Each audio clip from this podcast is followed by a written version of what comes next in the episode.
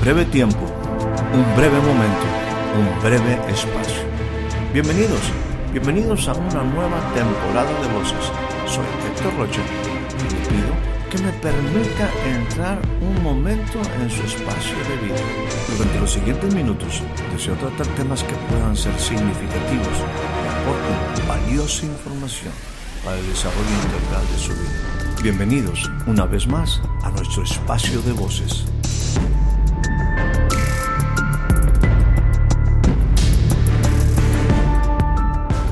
Recibe usted la más cordial bienvenida a este nuevo breve espacio de voces. El día de hoy estaremos considerando como escritura central la que se encuentra en el Evangelio según San Mateo capítulo 11 a partir del versículo 7. Dice, dice de esta manera. Mientras ellos se iban, comenzó Jesús a decir de Juan a la gente, ¿qué saliste a ver al desierto? ¿Una caña sacudida por el viento? ¿O qué saliste a ver? ¿A un hombre cubierto de vestiduras delicadas? He aquí, los que llevan las vestiduras delicadas en las casas, en las casas de los reyes están. ¿Pero qué saliste a ver? A un profeta. Sí, os digo, y más que profeta. Porque este es de quien está escrito. He aquí, yo envío mi mensajero delante de tu faz, el cual preparará tu camino delante de ti. De cierto os digo, entre los que nacen de mujer, no se ha levantado otro mayor que Juan el Bautista, pero el más pequeño en el reino de los cielos, mayor es que él. Las palabras de Jesús refiriéndose a Juan son bastante impresionantes, considerando que Jesús hablaba, como él mismo está declarando aquí, de cierto os digo. Esta es una expresión que otras veces le hemos compartido, es en verdad os digo. Recuerde que Jesús es camino, es verdad, es vida. Todas sus palabras fueron expresadas cuidadosamente. Él sabía que sus palabras tenían trascendencia. Él sabía que sus palabras iban a ser lo que él mismo declaró, espíritu y vida. Por lo tanto, él está hablando aquí una verdad acerca de un, hombre, un hombre llamado Juan. Jesús aquí dice algo que tiene alta trascendencia. Dice, entre los que nacen de mujer no se ha levantado otro mayor que Juan el Bautista partamos de que Jesús está poniendo en alto el nombre de Juan el Bautista. Juan es un referente, es el último profeta del el Antiguo Testamento, con una misión muy especial. La Biblia nos relata acerca pues de lo sorprendente, de lo maravilloso que fue aquel tiempo cuando un hombre llamado Zacarías y una mujer llamada Elizabeth después de años y mucho tiempo de estar esperando un hijo, recibe la anunciación de que Elizabeth a ser madre. Y bueno, el relato eh, por el cual se da esta anunciación es sumamente descriptivo en cuanto a qué será la vida de este hombre que se llamaría Juan. Y le dijo de esta manera. Por ejemplo, el ángel habló con hacia Zacarías, le dice, tu oración ha sido oída, y tu mujer Elizabeth te dará a luz un hijo, llamarás su nombre Juan. Y tendrás gozo y alegría, y muchos se regocijarán de su nacimiento. Y mire la descripción que se hace de este niño que nacería, porque él será, y estoy leyendo en el capítulo número 1 del Evangelio según San Lucas, versículo 15, porque será grande delante de Dios. No beberá vino ni sidra y será lleno del Espíritu Santo, aún desde el vientre, desde el vientre de su madre. El versículo 17 dice, e irá delante de él con el espíritu y el poder de Elías, para hacer volver los corazones de los padres a los hijos y de los rebeldes a la prudencia de los justos, para preparar al Señor un pueblo bien dispuesto. Bueno, este es un poco de la historia de Juan el Bautista. Mm, definitivamente las palabras de Jesús diciendo que entre los nacidos de mujer no hay uno como Juan el Bautista y vemos en la historia alrededor de sus padres, alrededor de su nacimiento, toda una importante información de qué iba a ser o cómo iba a ser el ministerio de Juan. Ese ministerio lo inicia. Y bueno, la gente empezaba a cuestionarle, la gente cuando él inicia el proceso de ser Juan el que bautizaba, Juan venía siendo ese hombre que en su actividad de sumergir, ese era lo que es el bautismo, el bautismo etimológicamente o en sus raíces básicamente significa alguien que es sumergido en agua, entonces pues Juan era el bautizador, Juan el bautista, el que bautizaba, Juan el que sumergía.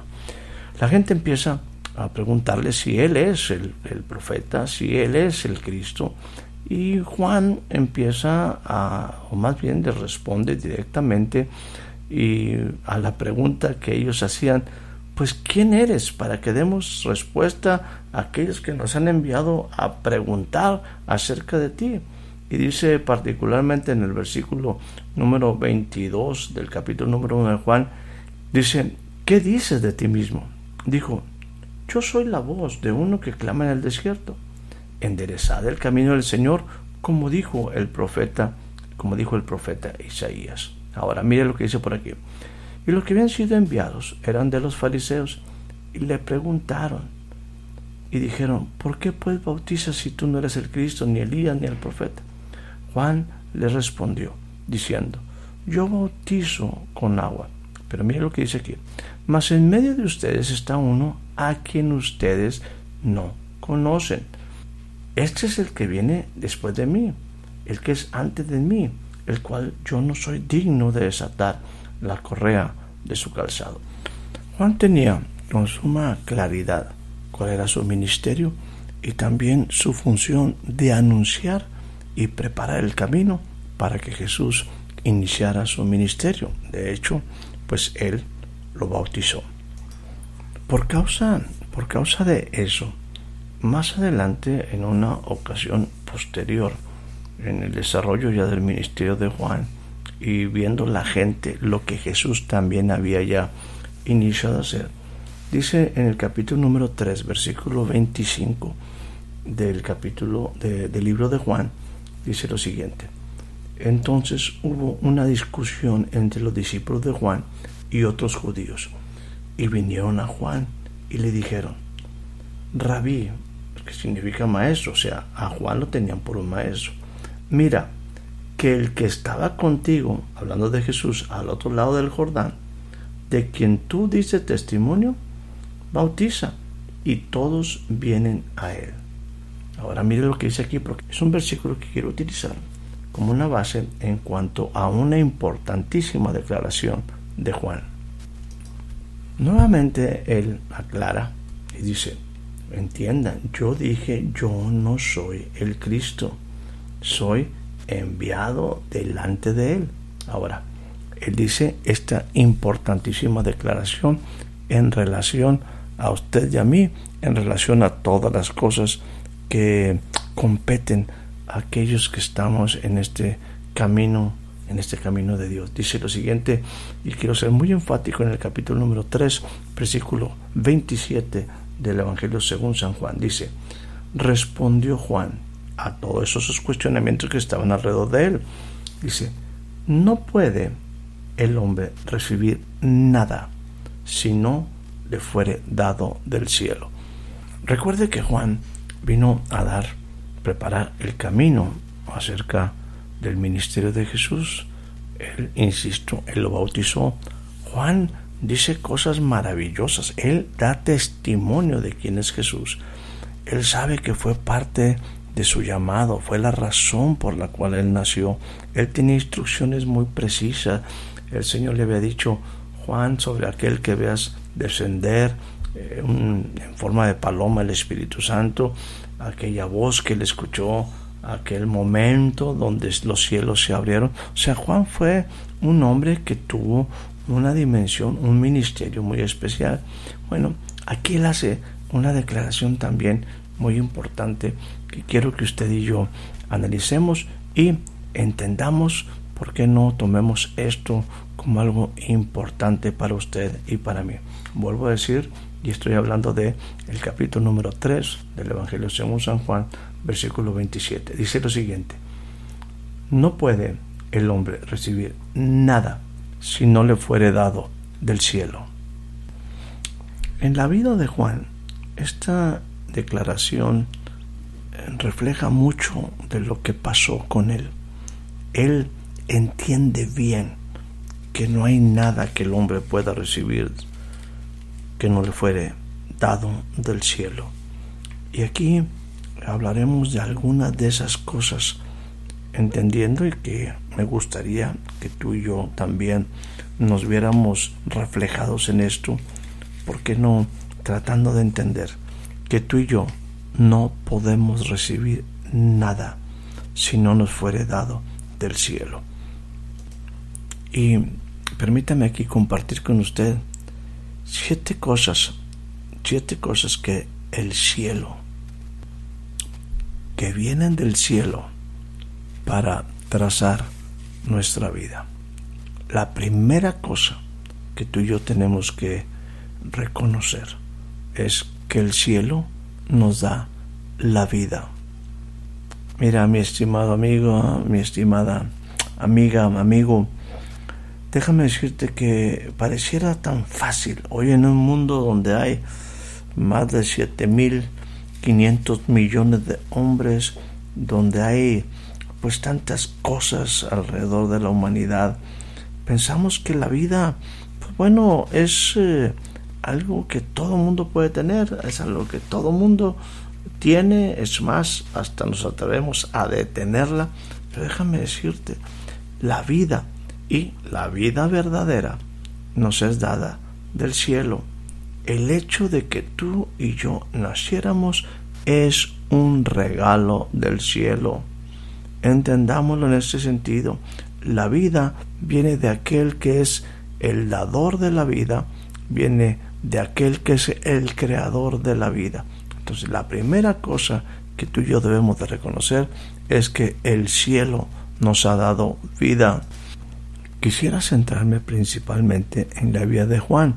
No dudo que en algún momento también hablaré de Jesús, pero quisiera hablar de Juan como ese que también Jesús se refirió a él, como entre los nacidos de mujer no hay otro como Juan el Bautista. Sabemos que Jesús dejemos el término, se cuece aparte, pero estamos hablando entre los nacidos de mujer. Ahora, ¿qué pasa en la vida de Juan?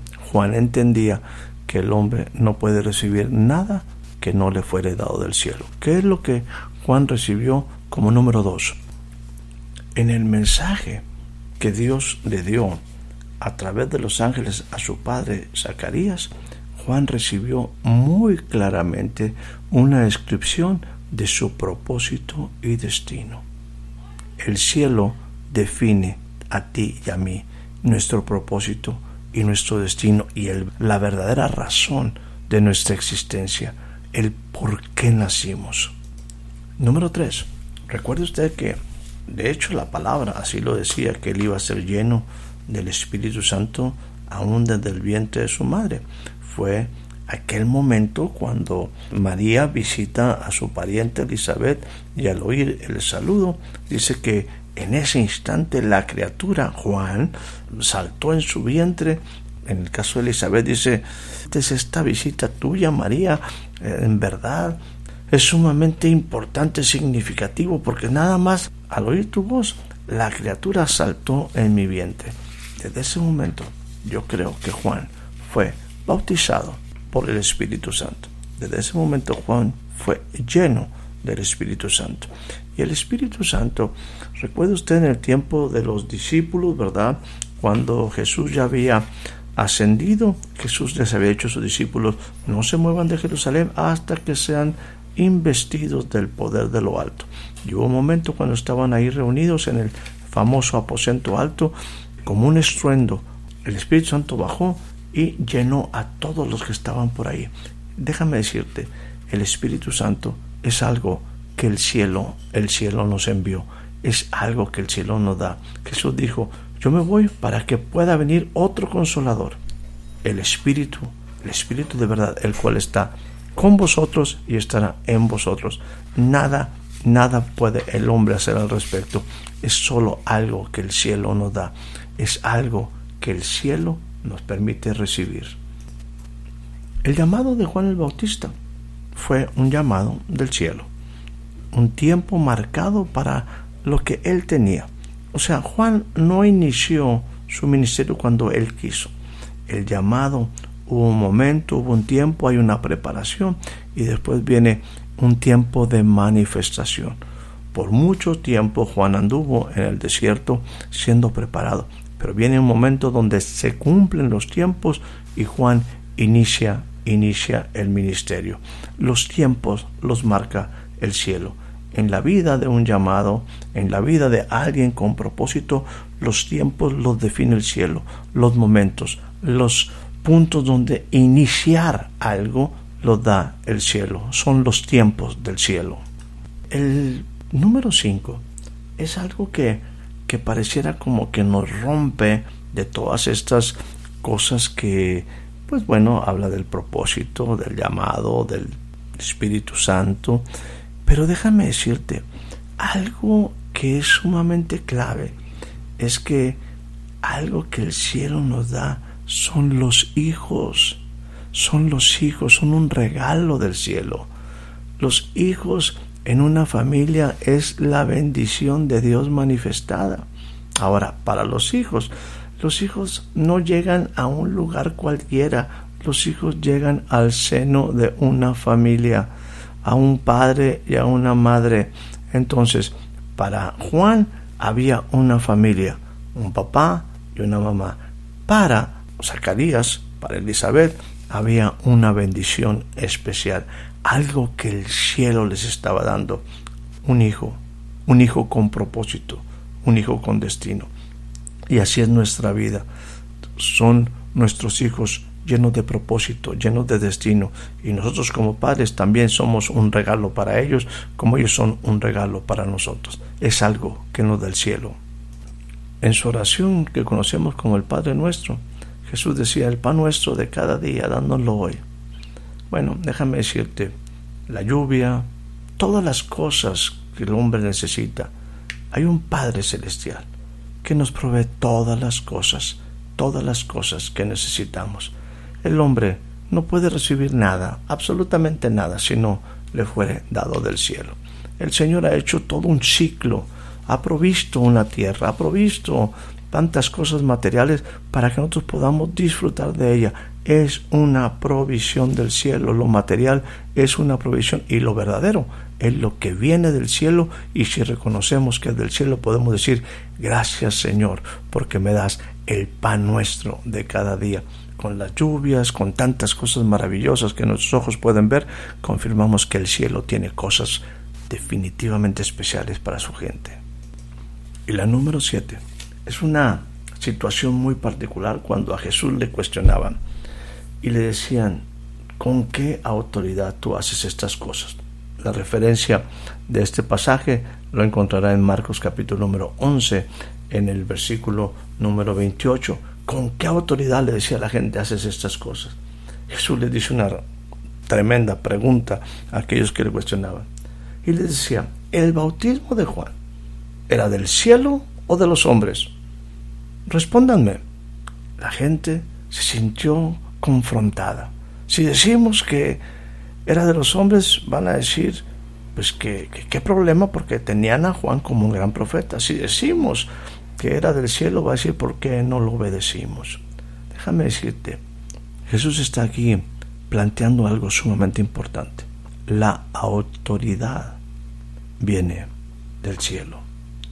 Y Dios, el Padre, le había dado autoridad a Juan para hacer cosas para Jesús. Ahora hay un tema de autoridad. Y Jesús dice, eso también viene del cielo. Así que, mi estimada amiga, mi estimado amigo, déjame decirte, Entre los nacidos de mujer no hay uno como Juan el Bautista. Pero déjame ponerlo en una manera para finalizar. Todo lo que Juan hizo era una encomienda del cielo. Su propia vida es un reflejo de lo que el cielo puede dar. Te repito en una manera especial, esperando que tú también entiendas que las cosas importantes para nosotros solamente pueden venir del cielo. Número uno, la vida. Número dos, el propósito, el destino, el por qué naciste. El poder del Espíritu Santo la presencia, la persona del Espíritu Santo. El conocer los tiempos, el entender el llamado. No podemos, eh, no puede el hombre recibir nada si no le fuere dado del cielo. Nadie puede tomar para sí mismo esa honra si no le fuere dado por Dios. Algo que es maravilloso es la familia, los hijos. Cómo se desarrolla ese vínculo, ese importante lugar de algo que es del cielo, como son los padres, como son los hijos, los hijos para los padres y los padres para los hijos. La provisión, todo viene del cielo. Lo más importante viene del cielo, el pan que descendió del cielo. Jesús es el alimento diario para nuestra vida. Y déjame decirte una palabra también aquí, la autoridad. La autoridad, esa que viene del autor de la vida, para ser, para poder realizar y desarrollar la vida, necesitamos la autoridad que viene del cielo, no la que nosotros buscamos, no la que nosotros estamos tratando de imponer, sino que la que recibimos del cielo en el entendido que toda esa autoridad es para edificación. Recuerda, amigo, amiga, no podemos recibir nada si no nos fuere dado del cielo. Que tengas una excelente noche, una excelente tarde, un excelente día. Espero haya disfrutado de este breve espacio de voces. Soy Héctor Rocha. Hasta la próxima.